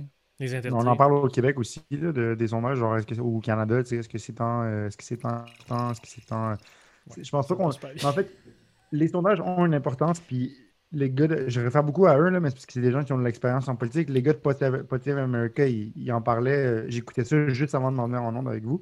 Ils disaient que c'est important pour les stratèges, pour les partis, pour les de savoir Oui. un peu où mettre des ressources. Puis Tu fais ta sortie de vote avec ça? oui, exact. Puis, puis ils, ont mis, ils ont mis beaucoup d'argent. Il y a beaucoup de campagnes, là, le Lincoln Project, puis les euh, Republicans Against Trump, puis beaucoup d'organisations. Quand on dit que, par exemple, mettre beaucoup d'argent sur MJ Hagar ou Texas ou tout ça, qui, qui ont mis beaucoup d'argent, c'est perdu, c'est pas vrai, parce que ça construit des organisations démocrates ou républicaines dans les États, puis ça, ça- ça donne un building block. Oui, François? Là, là, je vais faire hommage à Anne-Marie Gingras qui m'a enseigné là-dessus à l'université euh, sur euh, la machine médiatique, là, mais il faut aussi voir que ça, c'est une industrie qui s'alimente elle-même. Ça, il y a un intérêt économique là-dedans. là. Donc, tu as les machines, tu as, les, les, les postes de TV, ils vendent du temps de cerveau humain. Nous, on regarde ça. OK, il faut qu'on le remplisse. Fait que, je vais le remplir avec quoi? Ben, je vais le remplir avec des sondages. Je peux, je peux amener du monde, ça amène des clics, ça amène euh, nos cerveaux. Nous, on va voir. euh, ils le font de plus en plus, donc ça doit avoir des bons clics, des bons taux. Après ça, ben, ces organismes-là, c'est- c'est, euh, ces compagnies qui font les sondages, ben, autres font payer pour ça. Il- il- les sondages sont achetés ou les, son- les sondages sont commandés. Donc, c'est une grosse machine, c'est une roue qui tourne, qui alimente le, le média de besoin, qui donne ça au ma- à la machine de sondage, qui, elle, revend ça aux médias, qui redonne ça aux médias comme contenu. Fait que, il- un alimente l'autre, puis ils ont, ils, so- ils ont intérêt, ils ont intérêt entre eux à poursuivre ça. Fait que si on veut, en tout cas, si- pour répondre à Clément, je ne sais pas si vraiment toi tu posais la question, dans toute question, il y a une part de vérité, là, mais est-ce qu'on devrait peut-être réduire ça ou pas? Là, ça, ça va être difficile parce que est-ce qu'il faut légiférer comme en France? Est-ce qu'il faut légiférer comme. euh, Ben, qu'on le c'est fait ça, ici? c'est ça que j'allais dire. Je ne sais pas si on l'a fait ici, mais je sais qu'en France, il y avait, il y avait justement interdit les sondages là, moment donné, puis qu'est-ce qui se passait? C'est qu'ils sortaient au Luxembourg puis en Suisse, genre. Pour vrai? ça Ah ouais. Oui, oui c'est ça. Oups. Fait que euh, voilà, c'est. euh, mais oui, il y a une interdiction, tu sais, je pense une mais- interdiction de publication, quelque chose en France. En fait, oui, c'est oui, pendant certaines périodes, pendant les élections, quelques jours avant, etc. Moi, je ne suis pas un partisan d'interdire. Mhm. Puis de façon générale, je trouve que la gauche, de façon générale, dans un paquet de sujets, a bien trop le réflexe d'interdire puis Mhm. de réglementer. Là. Je- ça cache souvent un manque de créativité sur d'autres façons d'intervenir. Quoi qu'il en soit, euh, je pense que les médias pourraient s'intéresser moins à, à ça. Peut-être aussi qu'on est dans un cas où l'environnement médiatique, parce qu'il y a une concurrence de chaînes en continu, ont besoin de remplir ce que tu dé- décrivais, François, puis que n'importe quel contenu qui peut faire la journée ou qui peut faire 25 interventions dans la journée va être bienvenu parce que ça fait du remplissage. Je n'ai pas de solution. Je dis juste que je pense pas que la solution va être de rendre nécessairement les sondages plus vertueux, plus parfaits, euh, améliorer la méthodologie et tout. Je pense que les sondages prennent trop de place, point, puis qu'on devrait travailler beaucoup plus sur des éléments de contenu, de la proximité, euh, décrire c'est quoi la réalité de proximité, etc. Mhm. Tu sais, j'ai- il y avait un texte euh, que, que je pourrais partager éventuellement de quelqu'un qui est un peu probablement naïf aujourd'hui, mais qui dit malgré toute la difficulté puis tous les, les défis que posent les, les résultats d'aujourd'hui, il faut quand même voir beaucoup de positifs dans l'élection qui vient d'avoir lieu. Taux de participation record, des implications dans les États plus forts que jamais, des organisations autant démocrates que républicaines plus solides que jamais, le nombre de bénévoles incroyable, le nombre de, de personnes mobilisées pour les processus électoraux Mhm. du jamais vu En pleine En pandémie. en plus. en pleine pandémie. euh, donc, tu sais, dans tout ça, d'un point de vue de l'exercice du droit démocratique, il y a du positif malgré les difficultés et les frustrations qu'on a dans cette élection-là. L'autre affaire aussi, c'est que les sondages, on chiale contre ça quand ça marche pas. Parce que, corrigez ma mémoire, là, mais euh, quand la CAQ a gagné, on le savait un petit peu que ça allait arriver, puis on Ben, on le savait sa- un an d'avance, surtout. Là. Ouais. Bon, puis euh, personne qui a chialé les maudits sondages. On a aimé ça suivre tout le long, les sondages, pendant qu'ils étaient bons. là. Non, c'est certain. C'est certain que les sondages, on aime ça parce que c'est des sons de cloche, c'est des photos à certains moments. Ça, ça, nous, ça nous donne un peu de hype. C'est comme un show, là, c'est le fun à checker.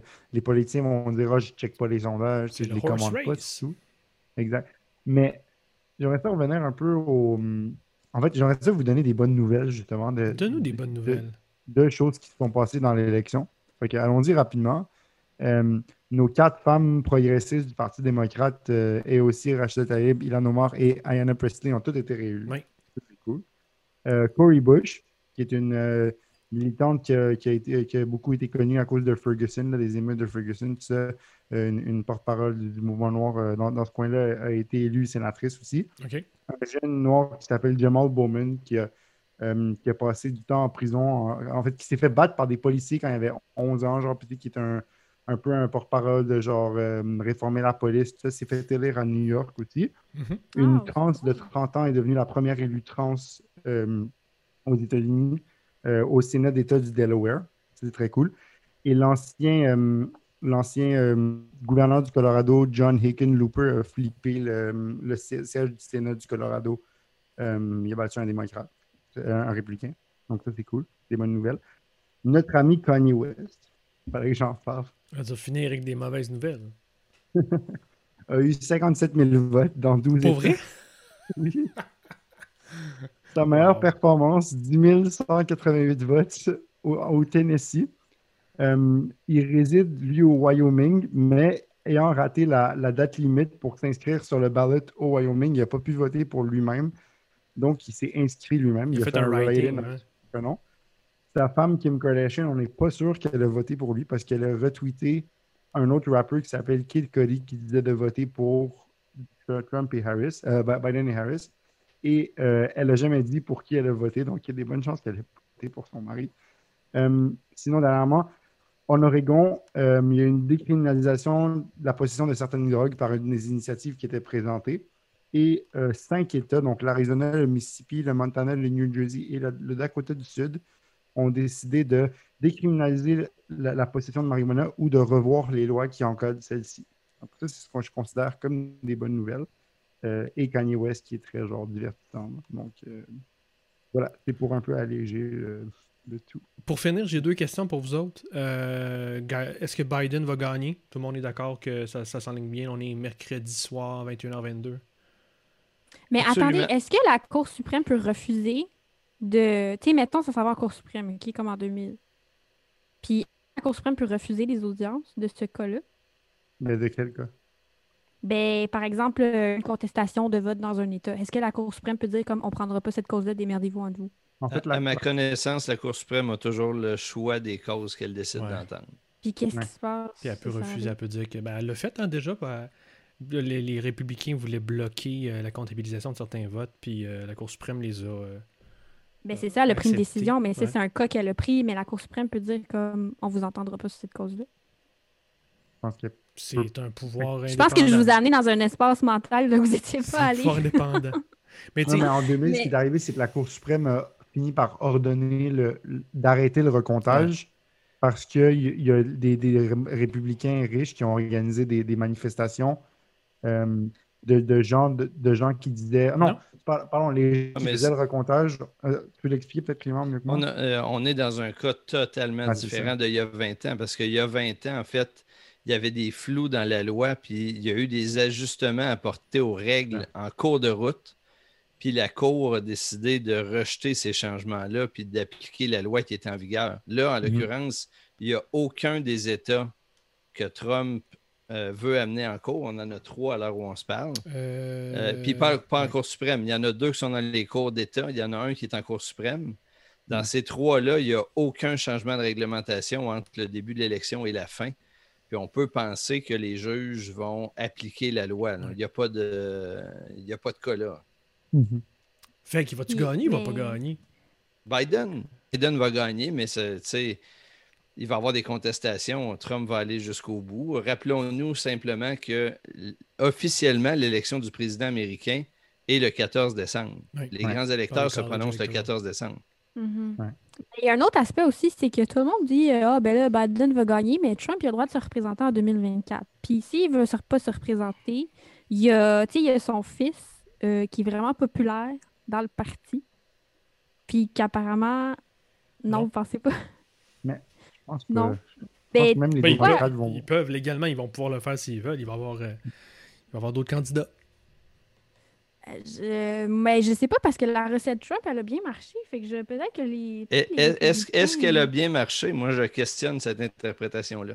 Ouais, Je que pense pas que je pense pas. Je pense que dans un an, on dira que la recette Trump n'a pas bien servi les. les Mais il y a eu la pandémie aussi, là.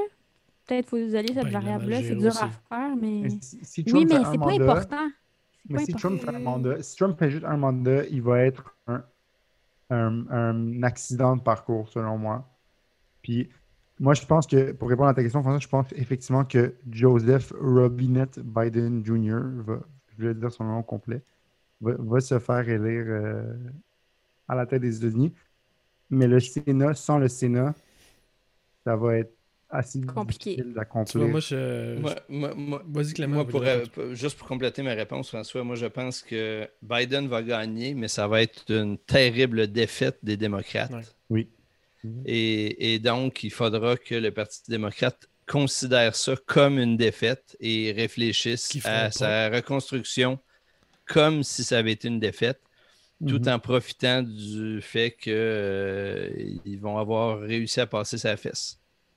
Mais attendez, parce que là, j'ai entendu une autre affaire aussi, c'est que le parti euh, qui va gagner, je sais plus c'est quelle chambre, je sais plus si c'est le Sénat ou, euh, ou euh, la Ben Chambre là, des le- représentants. Les démocrates vont avoir la Chambre des représentants, puis le Sénat, c'est comme euh, 46-47 en ce moment. C'est comme très serré. Mais Mais, ce- mais ce tout cas, il y a sera sans une de doute ces- républicain. Exact.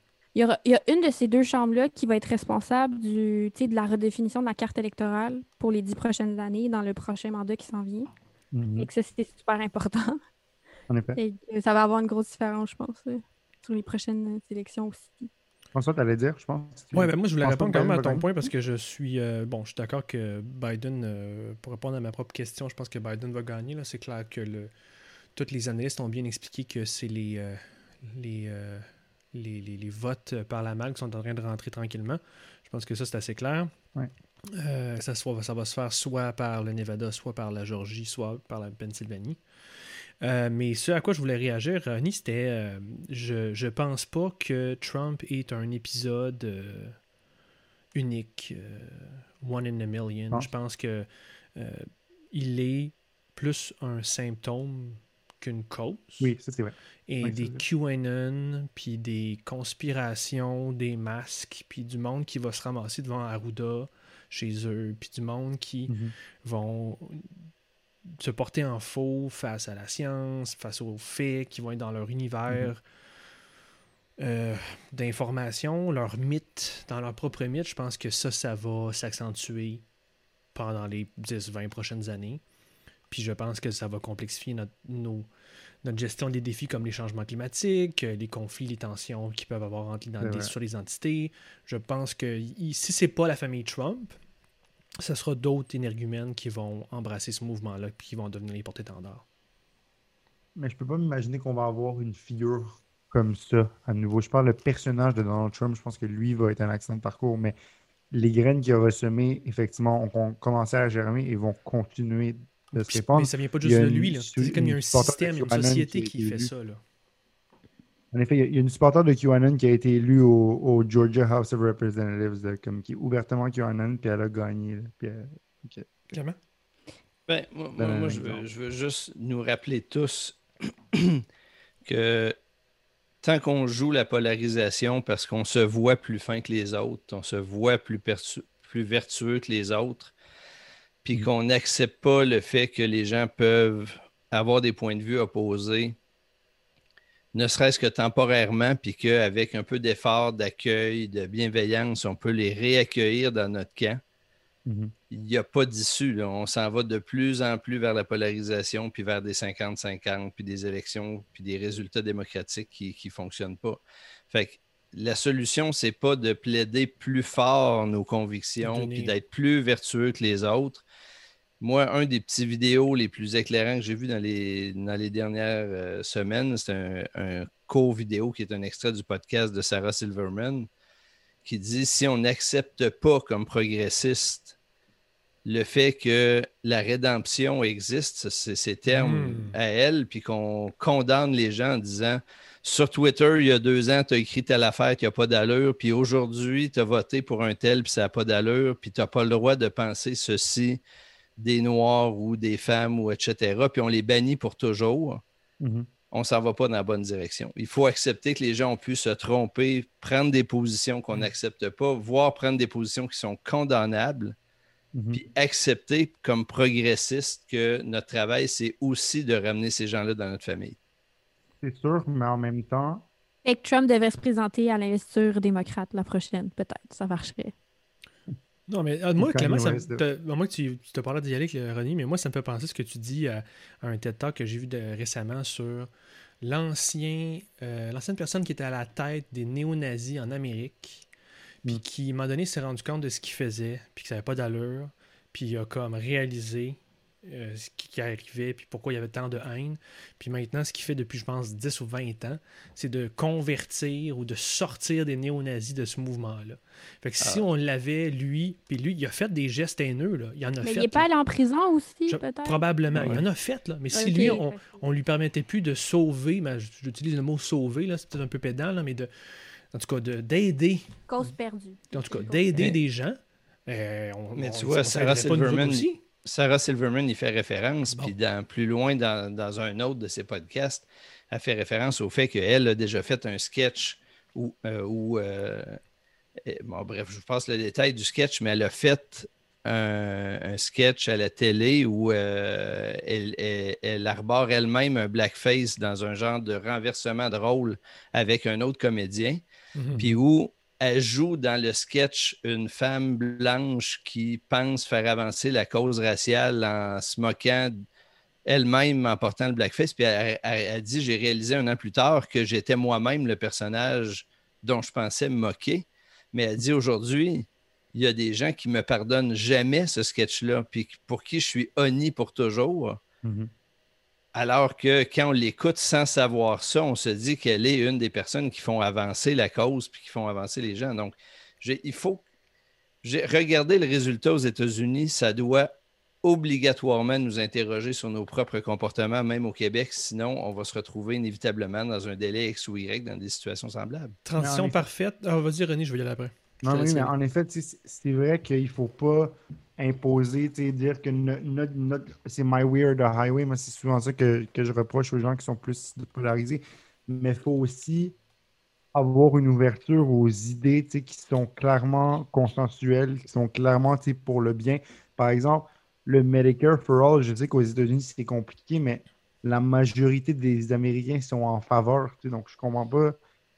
C'est quelque chose qui bloque. Puis, je pense au, au, euh, au Green New Deal, si je prends ça comme exemple, pour un, peu sortir des enjeux raciaux. Ed Markey, là, qui est un des. Justement, ça, ça va, ça va un peu prouver que ce n'est pas une question d'âge. Ed Markey, là, qui est plutôt un sénateur assez âgé, mais qui, a, présenté le Green New Deal avec AOC, ben, c'est fait primary par les démocrates de son parti, alors qu'il lui avait promis qu'il n'allait pas le faire. Puis clairement que c'est un peu une punition parce que c'est un, un démocrate qui est là depuis un peu plus longtemps, puis qui est plus vieux, puis qui a osé soutenir une proposition comme celle de AOC du Green New Deal. Et c'est fait primary par Joe Kennedy III. C'est le, le- je pense que c'est le, le petit-fils de John F. Kennedy. Puis sa, sa machine électorale a été assez forte pour que ce soit la première fois qu'un Kennedy perde une élection. J'ai perdu ton, ton- le, fil de l'histoire. Ça, ça veut dire quoi tout ça? Ah oui, mais c'est- dans le fond, ce que je dis, c'est que on parle de, de créer des ponts et tout, mais à un moment donné, le problème, c'est quand les gens proposent des idées, proposent des idées, puis on fait la sourde oreille, puis on fait la sourde oreille, puis on fait la sourde oreille. Je pense que les propositions comme le Green mais aussi les, revendications des Noirs qui veulent que la police change, ça, peut être autant sur le climat que sur, les enjeux raciaux. Il faut, oui, oui, créer des ponts, puis oui, pas, nécessairement se dire que les, propositions extrêmes ou plus polarisantes sont la solution, mais il faut qu'il y ait des dialogues pour qu'à un moment donné, il y ait un point, un point commun, un, point, un d'entente. Puis aux États-Unis, j'ai l'impression que ça n'arrive pas. Pour revenir sur le point de Clément, effectivement, le- l'élection, elle doit mener à la création de ponts, la création de terrains d'entente au sein des partis, au sein des législatures, puis même entre la présidence puis les majorités. Puis ça va commencer en- à la place du que quand, quand quelqu'un dit Ah, on Medicare for all, à la place de juste dire Ah non, c'est une mauvaise idée, ça coûte trop cher, parlons-en, discutez-en, considérez les propositions. Parce que juste ça, là, juste implanter Medicare for all aux États-Unis, je pense que ça transformerait la société américaine. Ça, ça- guérirait beaucoup des maux qu'ils ont. Puis l'autre affaire, selon moi, le, le deuxième truc qu'il faut changer, c'est Citizens United, qui est la décision qui permet à l'argent de contrôler les élections américaines. Voilà, ça, n'arrivera pas avant euh, 300 ans. Là, avec Je sais que ça n'arrivera pas, mais c'est le genre de truc qui devrait être réglé. Puis je pense que tant que ce genre de décision-là ne sera pas renversé, les États-Unis vont être dans, un, dans une situation assez fâcheuse. OK, Clément nous a amené sur euh, les leçons qu'on pouvait euh, retenir euh, au Québec de ce qui est arrivé. Moi, c'était ma dernière question avec ce qui s'est passé hier, ce qui se passe en ce moment. C'est quoi nos leçons qu'on doit retenir au Québec pour la suite des choses, pour qu'on ait une meilleure société? Je sais que c'est pas le même pays, je sais que c'est pas les mêmes cultures, mais on a des vases concomitants. Des fois, il y a des phénomènes qui traversent la frontière tranquillement. On est des fois plus américain que français, Souvent. souvent. On a parlé quand même de faire attention au clivage, aux extrêmes. Dans le fond, ce que tu disais, Ronnie, c'était de, de se parler, d'avoir ces débats-là publics qui sont difficiles des fois. Mais je vais laisser les autres parler, là, parce que j'ai pris quand même. Les autres ont pas l'air plus inspirés. On va peut-être arrêter, arrêter ça là, puis ça fait Mais en effet, là, Non, mais en tout cas. Vas-y, Alizé, vas-y. Allez, allez-y, vas-y. euh, Mon Dieu, ça a l'air curieux. Euh, ouais, ben. Tu Vas-y. sais, c'est ça, tu l'as dit, là, c'est. euh, Il y a beaucoup de gens au Québec qui pensent qu'on est un peu immunisé contre euh, une forme de radicalisation américaine, ou au contraire, ils vont dire que justement, on est trop poreux à certains, euh, à certaines idéologies. Ah, tu parles de ma euh, côté qui veut pas qu'on américanise le débat. Oui, ben, Dis-le, par dis-le, sais, dis-le.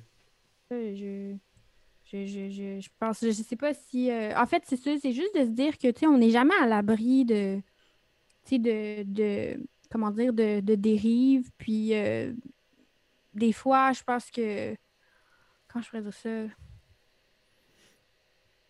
Tu sais, la partisanerie pour la partisanerie, ben, finalement, ça sert personne. Puis, euh, tu sais, euh, essayer de, de, de, de- tu sais, quoi, ça se fait une Ben, oui, je suis d'accord avec toi. C'est un gros programme, puis euh, un jour, des- Oui, plus, ben, plus ça, les gens vont s'en rendre compte, peut-être que l'Assemblée nationale va changer à un moment donné. Mais... Mais en fait, euh, moi, je peux, tu sais, les leçons qu'on peut en tirer, comme euh, peut-être, euh, je vais dire de manière un peu prétentieuse, mais je sais pas qu'est-ce qu'on a à apprendre des États-Unis, tu sais, à part euh, Ça peut être ta réponse justement à être, être content que, que, en fait, on a des systèmes en place qui permettent de, de limiter, en fait, tu sais, les, les clivages parce qu'on est de sociétés plus égalitaires. Fait que peut-être maintenir cette société égalitaire-là. Comme disait Ronnie. Bon, je sais pas, mais non, tu sais, je veux dire, on a, on a justement, tu sais, euh, en fait, c'est ça, c'est que il y a des clivages dans la société qui se créent souvent quand il y a des inégalités qui se créent aussi. Ça va de pair, donc maintenir nos acquis sociaux, je pense que c'est très important. Puis, euh, dans la même idée, euh, j'inviterais, c'est ça, les gens à se relier, à se rallier à ce qui les, a- ce qui les rassemble plutôt que ce qui les divise. Puis, c'est pas mal, c'est pas mal ça. Mais on est quand même, on a quand même un système, tu sais, la démocratie, en fait, faut la préserver. Il faut... En fait, c'est jamais acquis. Ça, je pense que c'est ça que Mhm. Donald Trump nous a appris, c'est que les institutions démocratiques, il faut jamais les prendre pour acquis. C'est bon pas parce qu'on est un pays démocratique depuis. C'est pas parce qu'on a des élections démocratiques depuis 100 ans que euh, nos institutions peuvent pas être ébranlées par une Mhm. seule personne.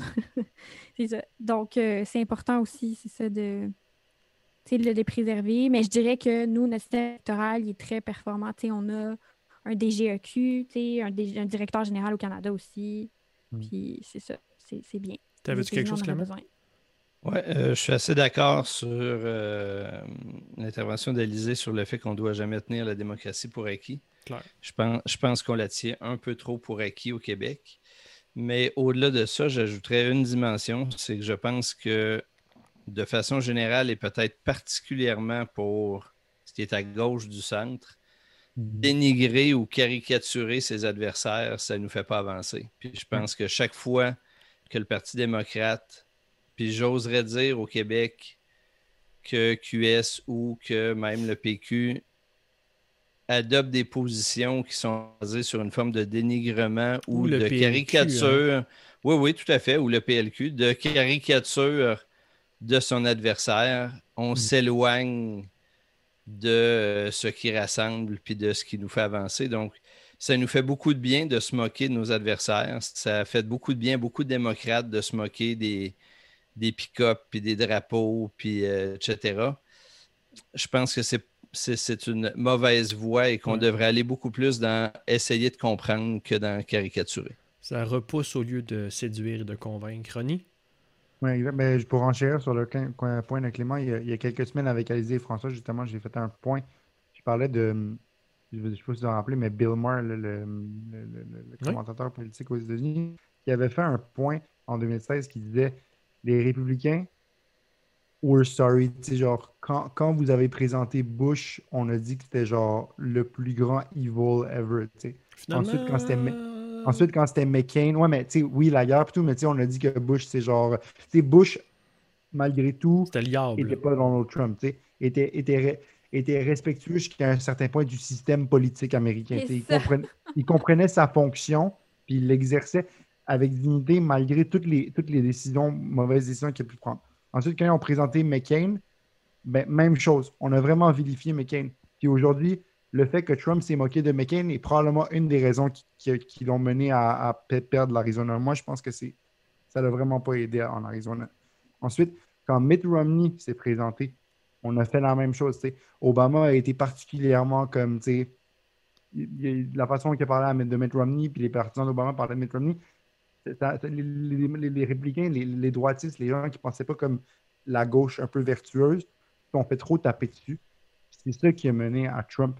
C'est ça qui a mené au Tea Party. C'est ça qui a mené à tout ça. Donc, le point de Clément est très bon. C'est justement de ne pas démoniser ses adversaires, de ne pas les cari- caricaturer, mais de parler de policy, de parler d'idées, puis d'échanger, puis d'entendre ce que les autres les gens ont à dire.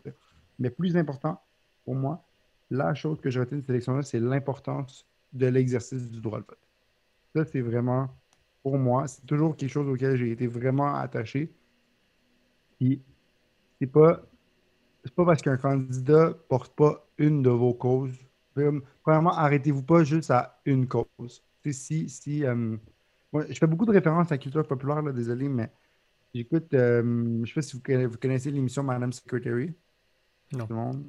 Mais c'est une émission genre. C'est euh, une actrice qui joue une, une secrétaire d'État, puis elle devient présidente, puis ça. puis en tout cas, c'est une série politique américaine. Puis, à un moment donné, le personnage, sa fille lui dit qu'elle ne va pas voter. Puis là, elle dit pourquoi? Elle dit ah, c'est parce que tel candidat, il n'a pas porté telle cause que moi je veux. Elle lui dit OK, comme. Fait que toi, pour cette seule cause-là, est-ce qu'il y a d'autres choses qui fait qu'il t'aime? Elle dit oui, comme 95% OK, fait que pour toi, cette seule cause-là, ça vaut la peine de ne pas aller voter. Puis là, elle lui dit non, c'est pas vrai qu'il y a des gens qui ont perdu leur vie, qui sont battus pour ton droit de vote, puis que tu ne vas pas aller voter pour cette seule cause-là. Que je pense que l'exercice du droit de vote, c'est vraiment quelque chose qui est important. Puis les Américains nous l'ont appris en, en, se présentant en grand nombre aux urnes malgré une pandémie. Fait que, l'année prochaine, on va avoir une élection fédérale probablement. Allez voter. Faites pas juste, comme Obama disait, don't boo, vote. C'est vraiment ça l'important parce qu'au final, les élections, ça doit être la représentation de la volonté du peuple. Puis, puis- si on, plus, plus gens votent, plus ça va être ça. Donc moi, c'est vraiment ça mon message. Allez voter, c'est vraiment important. Allez voter, puis allez voter. Et ces, euh, c'est sur belles paroles qu'on on va vous laisser cette semaine. Allez voter, restez euh, informés, gardez la foi en la démocratie. Je pense que on va le voir euh, du côté du Sud, ça risque de bien aller. Alors merci à tout le monde, merci à Ronnie, merci à Lisée, merci à Clément d'avoir été là cette semaine. Euh, on, on suit de près qu'est-ce qui se passe aux États-Unis et on vous revient la semaine prochaine avec plus d'actualités sur le Québec. Merci encore. Salut! Bye bye, à la prochaine. salut.